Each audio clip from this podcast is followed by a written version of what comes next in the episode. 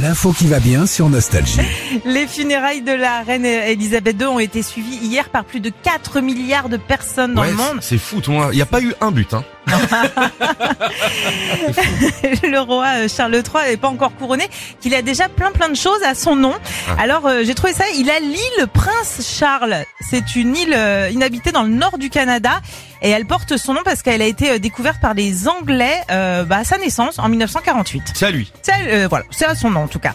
Il y a un glacier aussi qui porte son nom, euh, le nom du prince Charles. Alors pas le, tu sais, le glacier avec les boules vanille, etc. Non, c'est un, un vrai glacier sur la chaîne du massif euh, Reine Elisabeth. C'est en Antarctique. Mhm. Ok. Et puis il y a un, un point de l'Everest, euh, le point de l'Everest qui s'appelle le Charles Point. The Charles Point. Ah, c'est fou, ça.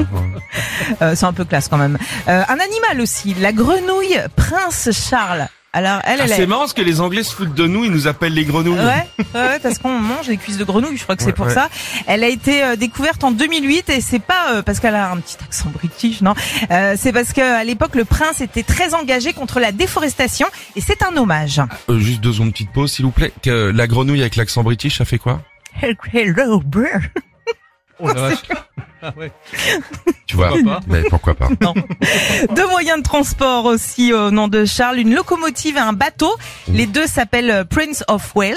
Mhm. Ok, et puis un cinéma, le cinéma Prince Charles. Alors ça, c'est une petite salle à Londres dans laquelle euh, au début il y avait du théâtre, et puis très vite ils sont passés aux films érotiques. Ah, les films érotiques dans Ouais, le cinéma ouais, Princha. ouais. Et euh, c'est euh, là-bas qu'on a vu euh, le plus de fois le film Emmanuel. Ah, d'accord, Emmanuel. Eh ouais.